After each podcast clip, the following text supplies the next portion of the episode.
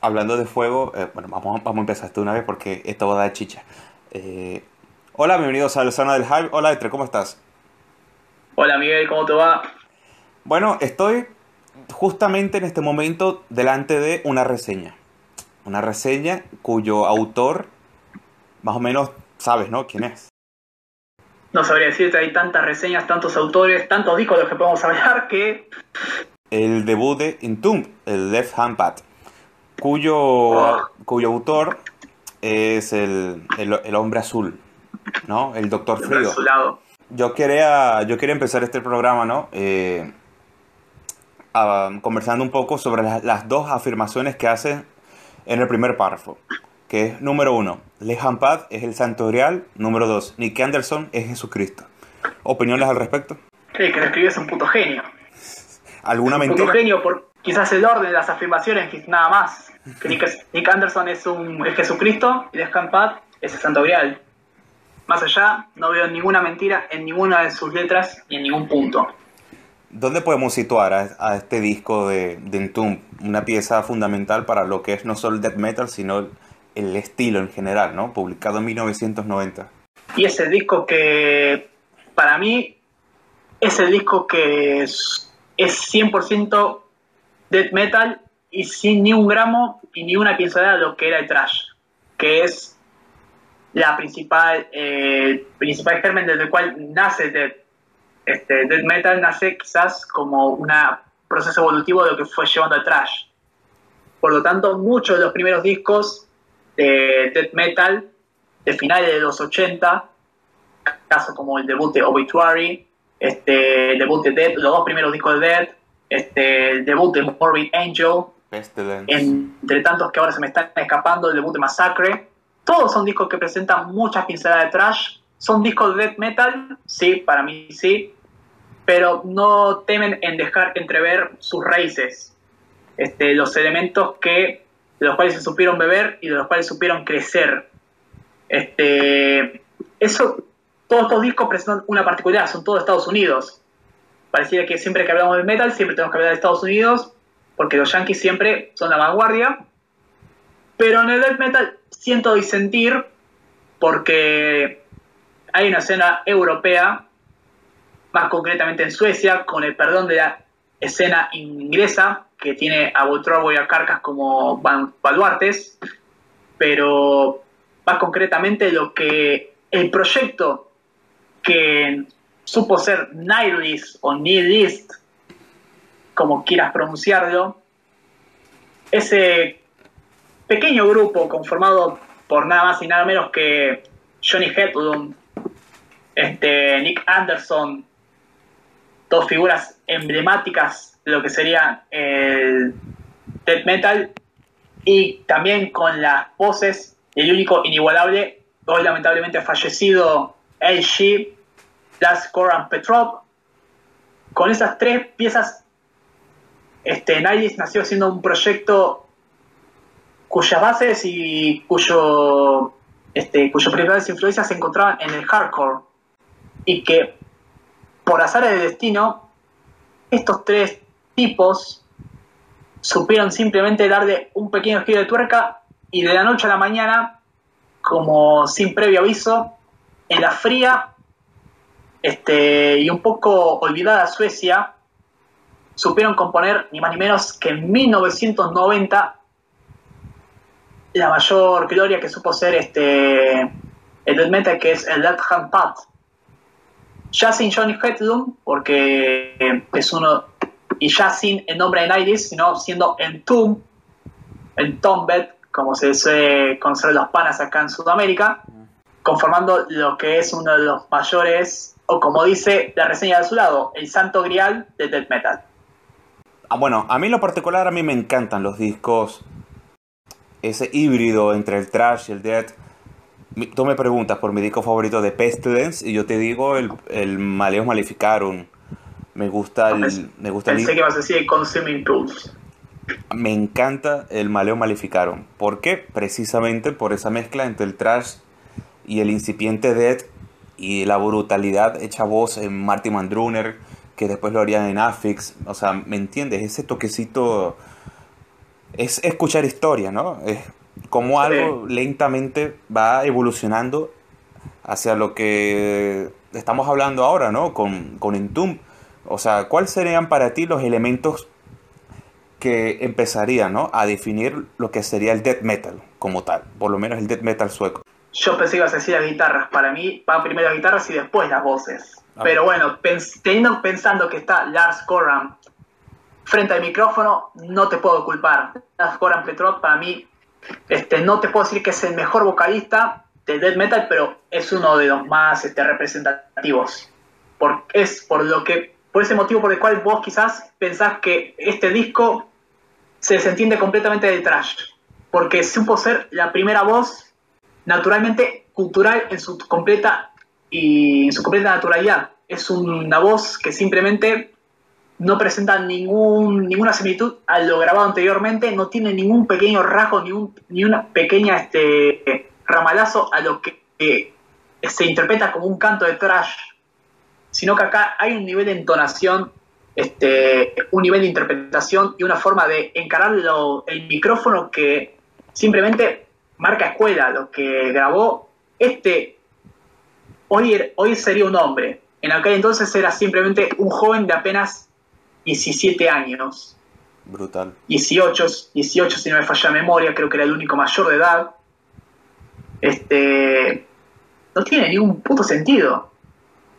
Porque, como te digo, es un tipo, es un joven de 18 años dejándose no solo la garganta, sino dando lecciones, pareciendo, sonando como si fuera un hombre de 30, 40 años, hecho y derecho ya, con la voz completamente madurada, trabajada, con un nivel de profundidad, un control de los graves que simplemente este, parecían sacados de, un, de un libro de terror de Stephen King.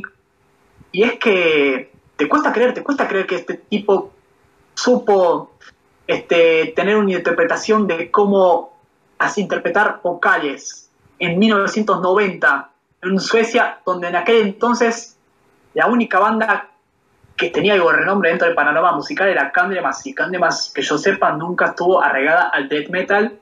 Así que, como te digo, lo que supo hacer en Tomb en sus inicios es algo que no tiene precedentes. Aquí leyendo un poco ¿no? la reseña de La Hombre Azul, él, dice algo que, es cierto, que es que en 1989 es un poco el año de la fractura, ¿no? Con lanzamientos como si fueron Cygnus de Carcass, eh, Reign of Chaos de Bolt Thrower, Altar of Madness y, como no, el Slowly We Rot de Obituary. Y como ya en el 89, ya en el 90, como estos tipos ya cansados de pelarse el culo en cualquier bar donde los, donde los dejasen hacer ruido, pues nada, publicar un disco que cambia absolutamente el porvenir de, la música extrema, ¿no? Eh, encestando un golpe con el death metal que, sin duda, si, si, hablamos de cosas agresivas y de... Es, otro nivel, es otro nivel que lleva más allá los conceptos que ya... Ah, ah, bueno, lo que hablamos eh, días pasados en el episodio de Dark Angel, ¿no? donde las bandas empezaban un poco a buscar terrenos más progresivos, más experimentales. Grupos como, llegan grupos como estos suecos y nada, agarran un garrote en medio de, la, de, las cejas y te quedas tonto. Sí, es, que lo que hay en las guitarras acá de este disco no es otro caso de algo que simplemente no te a venir, no te lo, venir por ningún lado. Como te digo, las influencias eran del hardcore o del punk de una escena que pareciera que no, no tenía forma de entrelazarse, no tenía forma de cruzarse con lo que era este con lo que se venía este, formulando dentro de Trash y lo que venía a ser, lo que se venía a instaurar con lo que sería el death metal, pero no hay forma de prevenir, no hay forma de entender todo lo que conlleva esta producción, este, este sonido, esta nueva forma de estos nuevos acordes, este, esta nueva esta afinación, eso es lo que no me sale, la palabra es afinación, porque es ahí donde está la principal diferencia, la forma de afinar y componer y la forma de sacar y crear un sonido que prácticamente marcó historia, el famoso sonido serrucho, que suena muy bizarro dicho a nuestra lengua, pero es que es la forma en la cual simplemente lo que hizo en Tube y luego le seguirían este, Dismember, Rape, Ullage, Carnage, este, en los siguientes meses, en los siguientes años, este, este sonido que simplemente sería un sello propio. Es un sello propio lo que marca ese sonido Estocolmo. Es algo que tiene densidad, tiene profundidad, que no, no se olvida de sonar sucio, pero al mismo tiempo este, posee un grado de madurez que simplemente no, no tenés forma de, cómo llevar este, esta nueva entonación, esta nueva afinación a un siguiente nivel. Y es que no la hubo. O sea, en Suecia lo más cercano a un proceso evolutivo que tuvo el death metal es este, el sonido de Gotemburgo, que es prácticamente este, rebajar con azúcar lo que las semillas que supo plantar en Top y Dismember en sus inicios porque no hubo nunca una forma de llevar esta fórmula a un máximo nivel. Ya lo que hizo Tube en este disco era el máximo nivel. Y es que justamente por eso el impacto fue tan fuerte porque nadie estaba preparado para ello. Pero conociéndote, ¿tú no crees personalmente que ese máximo nivel se alcanzaría en el clandestine, conociéndote? Ah, perdón, eh, ahí compositivamente es debatible nos metemos a, analizar disco por disco cuál es el mejor disco de la, escena o de, la época, eh, cada uno tiene su criterio. Para muchos es el debut de Dismember, otros, como decís, tienen a Clandestine en su como máximo pico. Este, también el debut de Grave no que se queda a un lado porque es lo más putrefacto que supo sacar Suecia en sus inicios. Pero yo cuando hablo por ahí de máximo nivel me refiero este, no a no solo en el plano de composición, no me, no me estoy metiendo tanto en el set list ni en los temas uno por uno, sino me refiero al sonido creado, al nivel que se, a esta nueva forma de interpretar y de dar una forma a un género, que simplemente si supo tener nuevas transmutaciones, pero estas transmutaciones no se producen en otros contextos, en otros lugares, y que simplemente no, no se sienten este, como un paso con respecto a lo que fue esta nueva maduración del death metal. Este death metal nació justo para ser como fue. No sé si captas la idea. Sí, sí. Porque es un poco, es un poco complicado quizás lo que estoy explicando, pero esa es mi interpretación de este, de este sonido. Ahora, vos te metiste y me preguntaste recién si esa maduración o ese máximo nivel se casa de Kranstein y yo mantengo mi teoría de que por romanticismo quizás, el amor a primera vista todo puede. Y yo desde que escuché por primera vez Def Had a Pat, el tema homónimo, simplemente caí rendido, me convertí en la putita de Entombed, por decirlo de alguna manera. Y es que simplemente no, no puedo este, evitar decir que este es el, mi disco por excelencia de death metal y el disco por excelencia de época.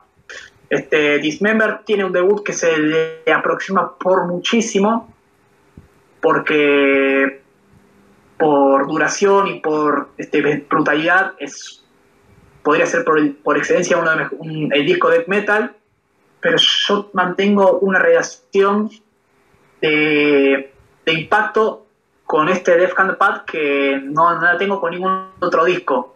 Este es un caso de otra obra que me genera, no, solo, no solo consigo brutalidad, no solo consigo este, agitar la cabeza mil por hora, sino que posee ciertos gramos de melodía, de tecnicismo quizás en algún que otro tramo. Este, hay tramos atmosféricos, por decirlo de alguna manera, donde se busca rebajar este, la aceleración en pos de crear algo más este, denso. Y para mí es un disco que conjuga todo conjuga todo y por ese mismo motivo, este, acompañado por composiciones que tiene ese elemento memorable, no, yo tengo decidido que es Death Pat eh, mi disco por excelencia de la época. Y sí, tu idea se puede resumir básicamente en que es una ola en la que muchos subieron, muchos bajaron, pero en Tomb fueron los primeros. Así de simple. Sí. Sí, sí, para mí en fue el principal, la banda que supo poner la semilla. Comenzó llamándose Nightist, pero ese Nightist se terminó transformando en Entub y Entub fue la banda que supo marcar historia. Ahí estuvieron también Great, Dismember, Unleash, no los podemos negar, no podemos dejarlos a un lado, porque fueron bandas que supieron estar ahí acompañando los inicios de Nightist, con otros nombres quizás, porque no todas las bandas se llamaban de la misma manera, por lo cual hoy son conocidas, reconocidas dentro del ámbito del metalero, pero que no te quepen dudas que todos los integrantes estaban codiando ahí par a par, tocando a los mismos antros, en los mismos bares, haciendo ruido en los mismos lugares, pasándose demos, pasándose ideas, que no te quepa idea que ahí siempre hubo una escena de compañerismo que también es algo necesario como para saber marcar una escuela. Este, todo ese nivel de coleguismo que supo haber en su momento, en el cual todos se conocían y todos este, había un buen, una buena relación entre los distintos, las distintas bandas, se supo trasladar en esto, en esto que hoy conocemos como el sonido de Estocolmo, la Suecia de los principios de los 90, el death metal de principios de los 90. Brillante. Eh, Left Hand un 10 absoluto, un disco fundamental, el devenir de la, de la historia de la música extrema. Muchísimas gracias, Etre. Gracias a vos, Miguel.